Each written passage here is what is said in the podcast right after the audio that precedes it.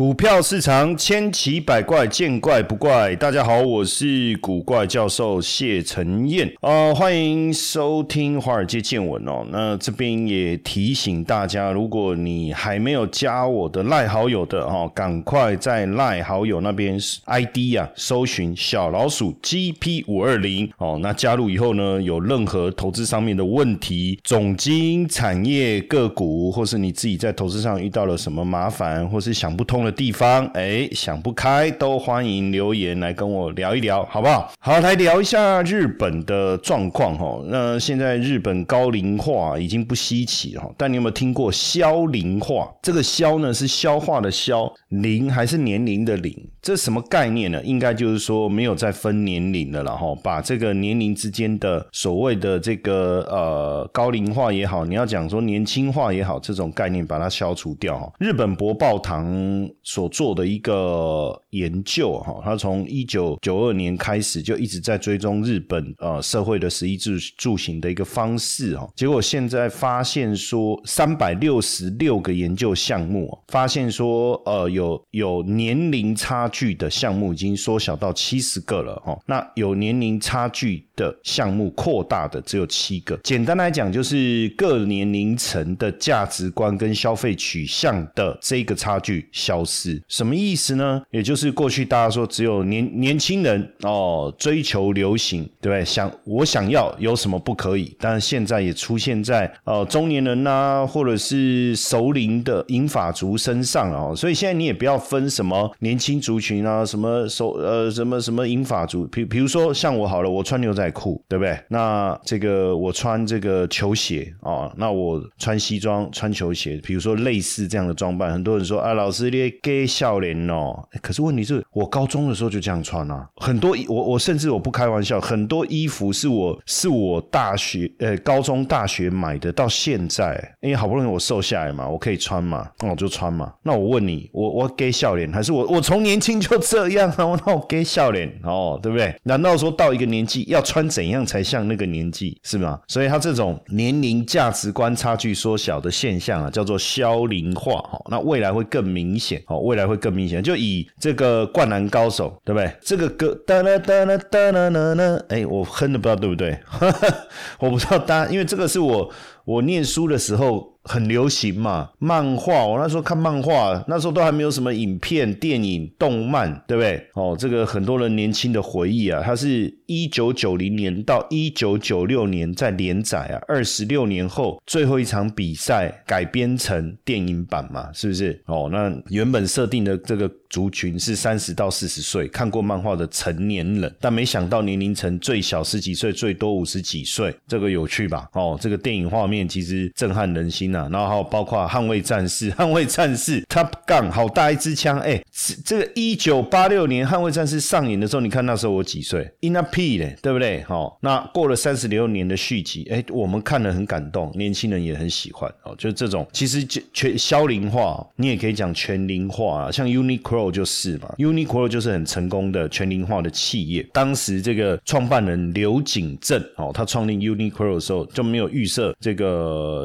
呃年。年龄目标，反正他要做的就是打造所有人都适合，没有什么哦，哪个年龄、哪个性别、哪个种族、哪个身材，反正哦，我强调的是功能嘛。比如说你怕冷，发热衣，哎，那难道年轻人、男人、黄种人？还是比较壮的人，就对这个有不同的需求吗？对不对？热的时候凉感衣哦，潮湿的时候吸湿排汗通风，主打的是功能性哦，这个就变成是跟过去很大的不同了哈。那再来这个这个商机哦，已经开始串起了哈，这种消龄化的商机，所以现在日本社会啊的流行文化哈，都出这种说，就是让全年龄层都喜欢哦，主要也是因为人口结构的老化。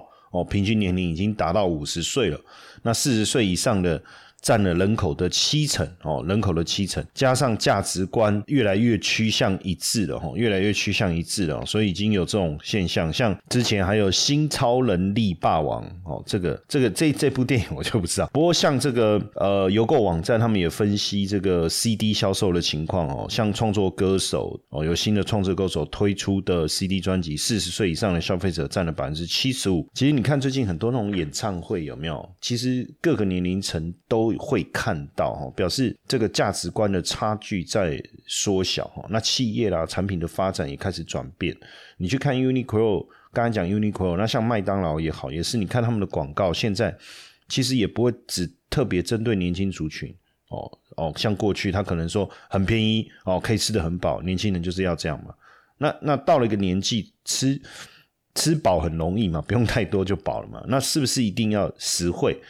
那在在意的可能更是 CP 值了，对不对？哦，那强调就不同了哦。比如说可能营养啊、健康啊这些哈。那实际上你会发现，年轻人现在对饮食的一个。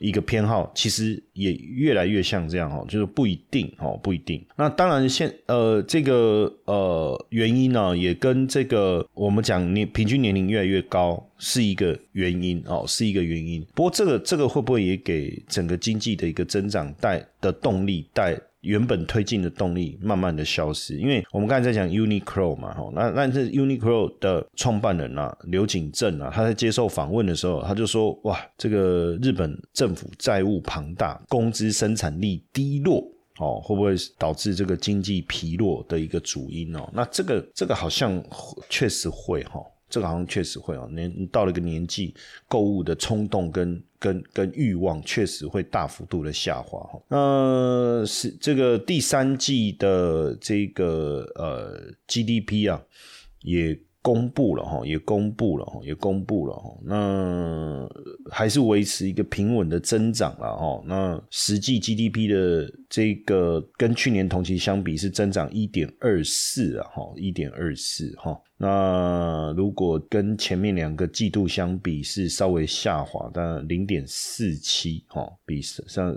稍微下滑零点四七。那季节调整以后哈，这个跟前一季前三前一季度相比是下滑零点五四了哈，大概大概大概是算是稳持稳了哈，算是持稳。那不过这个 O E C D 加发布的报告，就是说整年度来看的话，日本应该有机会达到一。点八哦，达到一点八，今年的经济场率哦，较之前预估的零点五是稍微高一些些，可是这个数字其实都不是让人非常的惊艳哦，惊艳。那有没有可能未来的整体的展望好一点？因为 IMF 啊，其实还是有针对明年日本的消费者物价指数哈，做了一个。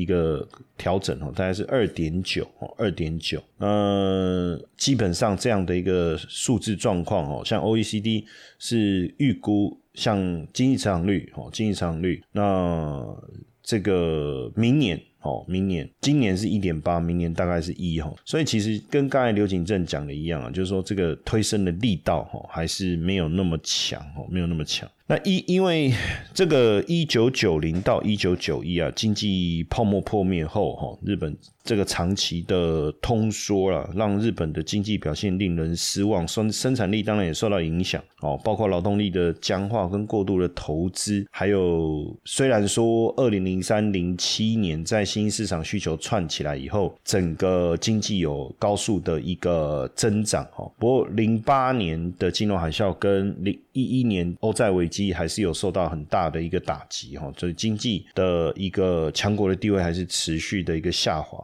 但老龄化是一个问题，然后从二零二二年到二零五零年，总人口减少约两千万哈，到二零五零年，六十五岁以上的人口比例会上升到三十七点七。那二零二一年，你看它出生率也降到历史水平哦，所以现阶段来讲，人劳动年龄的人口是在萎缩，所以可能高度仰赖外来人工的这个比例。在持续的攀升，哦，持续的攀升。呃，当然，日本现在也非常积极啦，哈，积极就是运用各种这个呃贸易伙伴的一个协定。哦，希望尤其是日本本身的高科技的一个实力哦，能够提高这个附高附加产品的一个生产哦。像现在台积电到熊本设厂，这就是一个很主要的一个方向嘛。所以日本现在也在注重这个结构的一个改变哦，结构的改变，希望能够改善这个经济成长的一个问题。不过目前来看，经济成长力道还是相对比较乏力了哈。不是不到百分之一，就略略高于百分之一，就略高于百分之一。那主要还是消费的问题，就是日本他们私人消费一直都不如预期，哈，一直不如预期。消费力不彰啊，是一个主要的原因啊。像二零一零年当时安倍晋三不是提出提出三支箭吗？通过量化宽松啊，还有这个呃降低企业借贷成本啊，提高这个基础建设哦的投资啊，企业减税啊、免税优惠等等哦，推动劳动力参与啊。还有生产力提升这些来做结构改革哈，不过对消费这个领域来讲，并没有带来太大的一个刺激哈，主要还是在于可支配所得的增长不如预期，还有对未来景气的信心并没有提升，哈，并没有提升。日本的这个可支配所得为什么成长没有没有太大的成长幅度？当然跟薪资的结构还有资产的投报率有很大的关系哈。其实过去二三十年，他们的薪资几乎没有什么太大的成长哦，比如说以一九九。九零年的时候，日本跟英国的薪资差不多一样，大概落在三万五到三万八。可是到了二零二零年，英国已经成长到四万七了，韩国也增长到四万二了，也成长到这个四万二了哦。但是日本好像。还是差不多，还是差差不多，没有什么太大的变化。甚至我们来讲，可能还有一些倒退，还有些倒退。哦，以这个目前的这个数字来看，好像是这样。哦，所以这个也是导致消费力不彰的一个一个原因。那另外一个，当然更主要还是。日本政府的法律对全职员工的保护，还有企业文化，所以现在很多的企业已经就是因为就是日本的企业就是就是在日本工作，就是你几乎就是你不要犯错，那你就不会被开除嘛，对不对？那对企业来讲，这是一个成很高的一个人力成本啊，几乎就是终身聘用嘛，对不对？所以他们现在就尽量去聘用兼职人员跟约聘员工，就没有这个问题。所以这个也也让他们现在这种兼职跟约聘的比重啊。哦，从过去不到百分之二十，现在高达三十三十六、三十七。哦，这个当然就拉低了整体的平均薪资。那人口成长的结构当然也是一个问题。哦，生育率低落，当然就会导致人口快速的一个减少，那又导致平均年龄的一个增加。那为什么呢？当然，呃，生育率的一个降低。哦，当然还结婚结呃，应该是说。呃，呃，结婚比例不高，然后生育率低落，又没有所谓的，又这种婚外生育率又很低，那年轻女性不愿意结婚生子，因为就业机会来啦，哦，还有这个角色的改变啊，角色的改变啊，哦，角色的改变，这都是主要的一个因素啦，就社会社会在改变哦。那当然随着呃日经指数的一个大涨，持续的一个创高。呃，热钱也涌入日本的股市嘛，哈，那大家也在想，哎，所以是不是经济要复苏了，哈？当然，股市大涨几个原因嘛，低利率嘛，哦，那资金热钱涌入，哦，那各这个货币政策让这个烂头寸冲刺嘛，那当然资金涌入股市，哈，啊，包括日本政府整顿这个公司治理、交叉持股等等，哦，那这个也是持股的增加导推升了股市嘛，哈。那那再来就是说出口，哎，这个增加哦，那日本企业当然也愿意来投资股票，这都是几个几个因素了哈，几个因素。当然中长线还是值得乐观的哦。现在现在日本这个在产业的发展上面，尤其是科技业、半导体啊，还有包括电动车啦。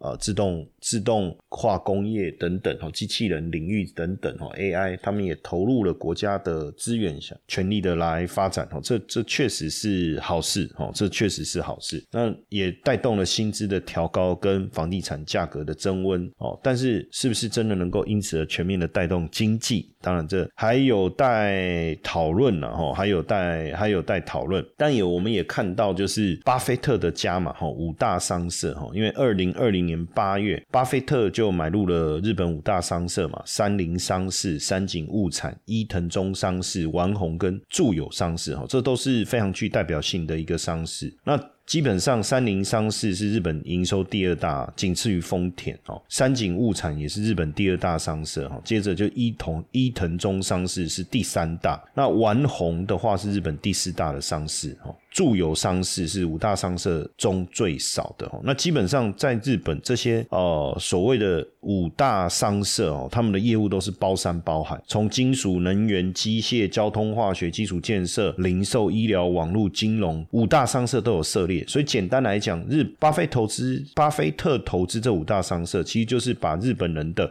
食衣住行都把它涵盖了哈。那当然，巴菲特都还在持续的加嘛哈，等于看。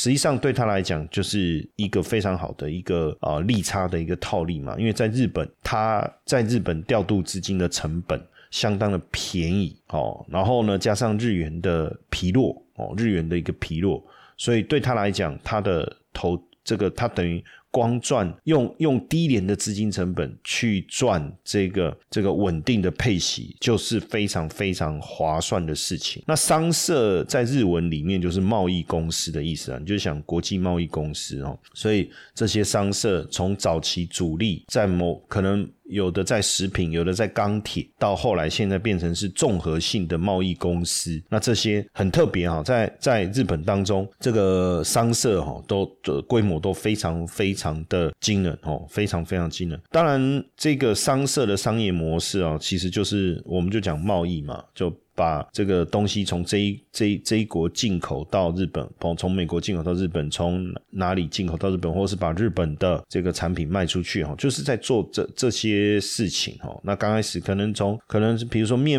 面粉哈，接比如说面包，接下来变面粉，然后接下来就面粉工厂、面包工厂，反正整整个整合起来哈。那你说像 Seven Eleven 不是就是这个这个概念吗？哈，就是这个概念。所以对巴菲特来讲，当然他是不是看好日本的？经营前景不得而知，但是对于这些企业来讲，获利稳定，然后估值获利真的非常稳定，殖利率又好，但是估值偏低的情况下，实际上就很适合长期投资了哈。那对我们来讲，我们要买进个别的股票，刚才讲到五大商社哈。或是软银啊，这些发那科啊，大家所熟信越化学，大家所熟悉的这些个股比较困难，但你可以透过啊，比如说日经二二五指数哦，或是东证指数，或者是日本的 ETF 哦，来参与这个日本市场的投资，其实还是 OK 的哦，还是 OK 的。那当然，我觉得日本也是这个。这几年大家这个旅游非常爱去的地方啊，可能也借由这样的一个观察，你也比较能够掌握日本经济的脉动哦，跟股市的投资方向。那最后当然提醒大家哦，如果还没有加入我的赖好友的，赶快加入哦。每天我整理非常这个呃棒的一个资讯哦，在赖的群组里面来跟大家分享哦，尤其是台股的部分，不管是领先的产业啦。哦，或者是强势股的这个这个追踪啦，哦，都很适合这个喜欢台股的朋友，好不好？好，那加我的 line 就是搜寻小老鼠 GP 五二零，好不好？赶快来加 line。